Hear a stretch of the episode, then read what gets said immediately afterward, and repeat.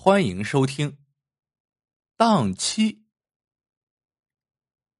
五莲山下有个小村子，有路遥、马丽两户人家，他们是故交。两户人家地位悬殊，怎会是故交呢？这事儿啊，还得先说回十几年前。那时，年轻的寡妇马氏无依无靠，有孕在身，去邻村陆员外家做佣人。说来也巧，陆夫人生儿子那晚，马氏也生了个胖小子。陆员外心善，吩咐照顾好两个产妇。百日那天，陆员外为两个孩子一块办了百日酒。酒桌上，陆员外为自己的孩子起名陆瑶，为马氏的孩子起名马丽。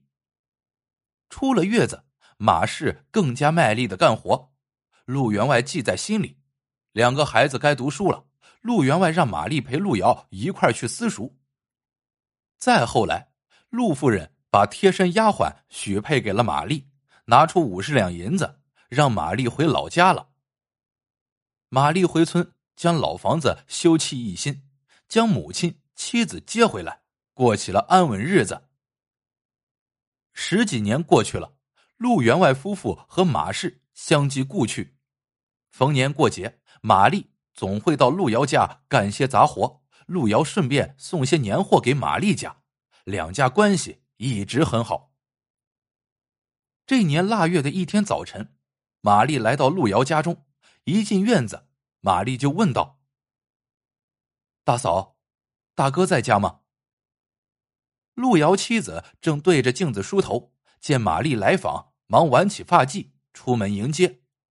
陆遥家的大黄狗听见玛丽的声音，也跑过来，亲热的蹭着玛丽的裤脚。玛丽进屋后，坐在火炉边，火炉上烤着一圈黄瓤地瓜，正滋滋的冒着热气。陆遥妻子一边泡茶，一边说：“你大哥和管家一早去邻村收账了。”玛丽问：“嫂子，有活要我帮忙吗？”路遥妻子摆摆手，说道：“家人已收拾妥当。大哥不在家，又没有活。”玛丽起身要走，路遥妻子挽留道：“在这吃了午饭再走吧。”玛丽推辞道：“嫂子，家里有活呢。”见玛丽执意要走，路遥妻子端过一笸箩刚烤熟的地瓜，用布袋装了几个，递给玛丽道。刚烤好的地瓜，烧几个给孩子吃。说着，他指了指梳妆台边上的大半个烤地瓜。玛丽也不推辞，接过地瓜就往外走去。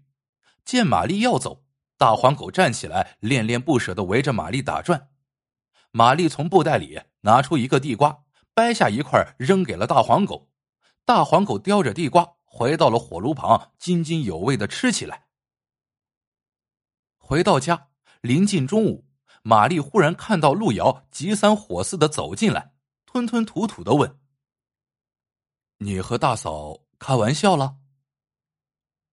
看到路遥欲言又止、左右为难的样子，玛丽说道：“我一向对大哥大嫂非常敬重，从来没有开过什么玩笑。大哥有什么话就直说。”路遥如实说道。你走后，大嫂发现金簪不见了，她和丫鬟找了一上午，屋角旮旯翻了个底儿朝天。你知道，你大嫂是他家独生女，这只金簪呀是她娘家的传家宝。早晨只有你见过她，也许是你跟她开玩笑，惹她玩耍。如果你藏起来了，快快给她送回去。听完陆遥的话，玛丽明白了，心想：这大冷天的，早上也只有自己见过大嫂，的确嫌疑最大。他沉默了一会儿，说道：“你弟妹今早回娘家，想在娘家人跟前摆点排场，邀我去你家找大嫂借金簪一用。我到了你家，见了大嫂，又不好意思开口。”正好看到梳妆台上有一只金簪，我就悄悄拿回家，让你弟妹带着回娘家。本想归还金簪时再说明情况，哎，都怨我，大哥。等你弟妹回来，我马上把金簪给大嫂送过去。陆遥听玛丽这么一说，也不好再说什么，就起身回家了。等妻子打柴回家，玛丽把事情的经过告诉了他，最后说道：“我不愿看到咱的恩人为了一只金簪子，认定咱是贼，和咱断了来往。”妻子埋怨道：“你说的有理，可我们到哪里去弄个一模一样的金簪还给大嫂呢？”以前我见过那只簪子，金簪的头是一只凤凰。夫妻俩一夜没睡，总算想到了一个法子。第二天，玛丽媳妇洗漱一新，跟着玛丽来到了城里的红记当铺。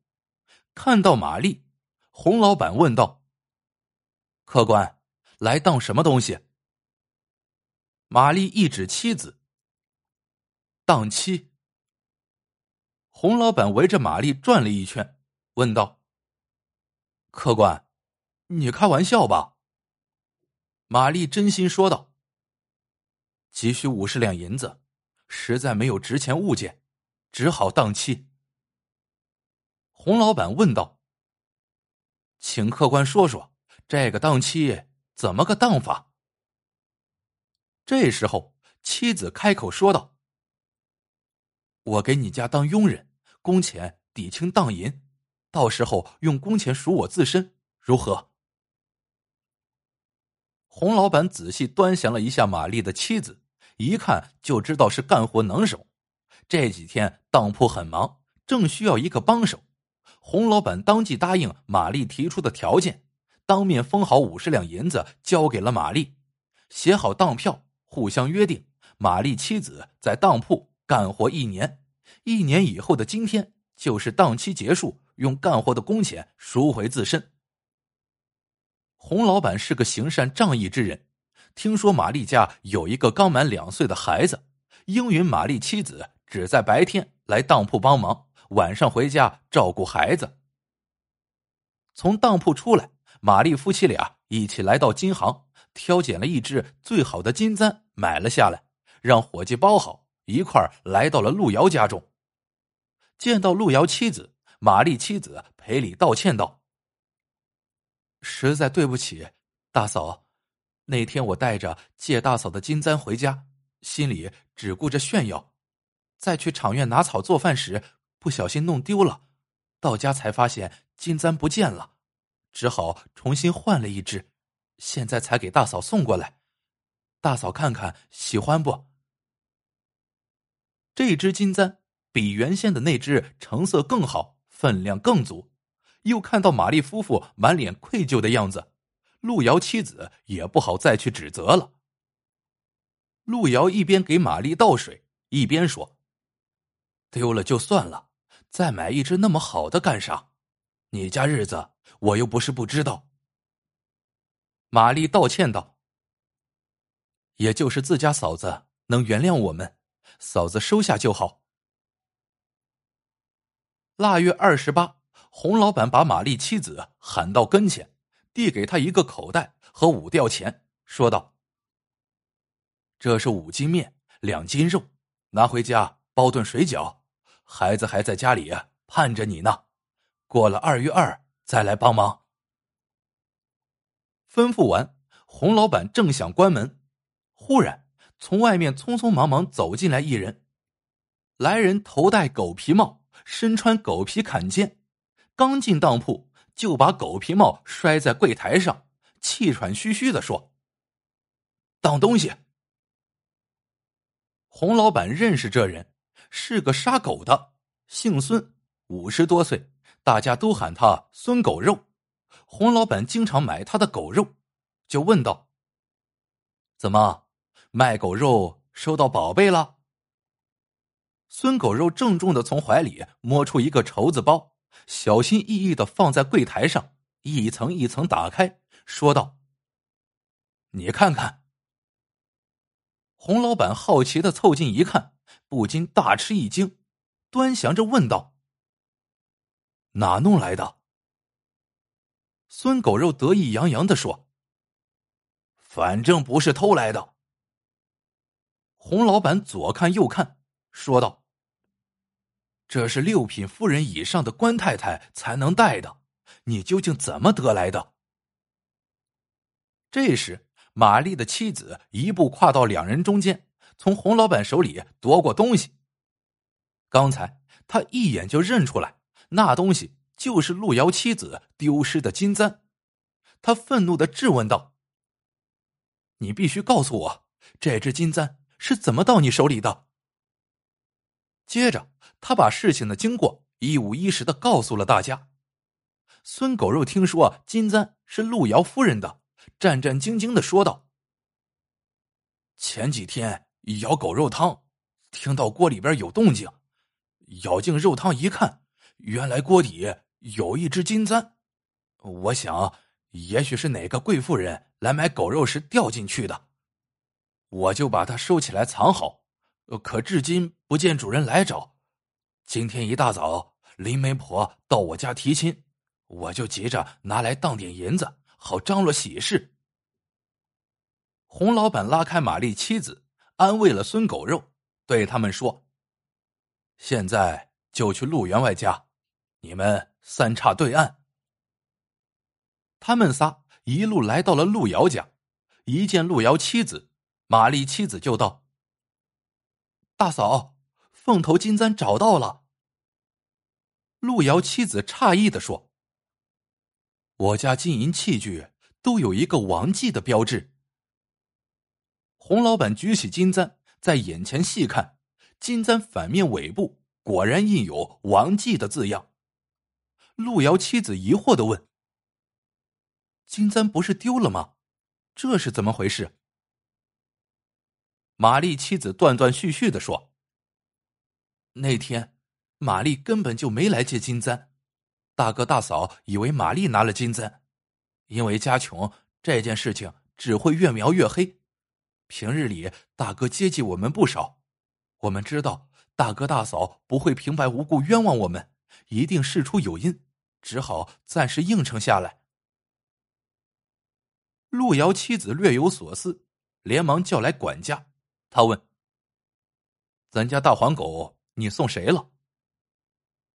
管家脸红了，支支吾吾的说道：“那天夫人吩咐我把大黄狗送人，我正好碰到孙狗肉在街上买狗，哎，就卖给了他，卖了五吊钱，买酒喝了。”陆瑶妻子一拍脑门，对着孙狗肉大声说道：“我知道了。”原来那天陆遥妻子梳妆时拔下金簪，顺手插在了那半块地瓜上。玛丽来访后，大黄狗吃下玛丽扔给他的半块地瓜。主人去送客，他又偷偷吞下了梳妆台上的半个地瓜。金簪插在了地瓜上，被大黄狗一起吞了下去。金簪别在了大黄狗喉咙里。玛丽走后，大黄狗日渐消瘦，整天哀嚎。搅得全家不得安宁，陆遥妻子只好吩咐管家把黄狗送人。至此，真相大白，陆遥拿出五十两白银还给了洪老板，把玛丽妻子赎出当铺。陆遥妻子敬佩玛丽妻子贤惠善良，把印有王记的凤头金簪送给了他作为纪念，两家好上加好。玛丽感谢孙狗肉说了真话。替自己说明了一切，送给孙狗肉五吊钱作为喜钱。这正是路遥知马力，日久见人心，是非无需辩，时间来证明。好了，这个故事到这里就结束了。喜欢的小伙伴，请多多点赞、评论、转发，感谢您的收听。各位小伙伴们。晚安，做个好梦。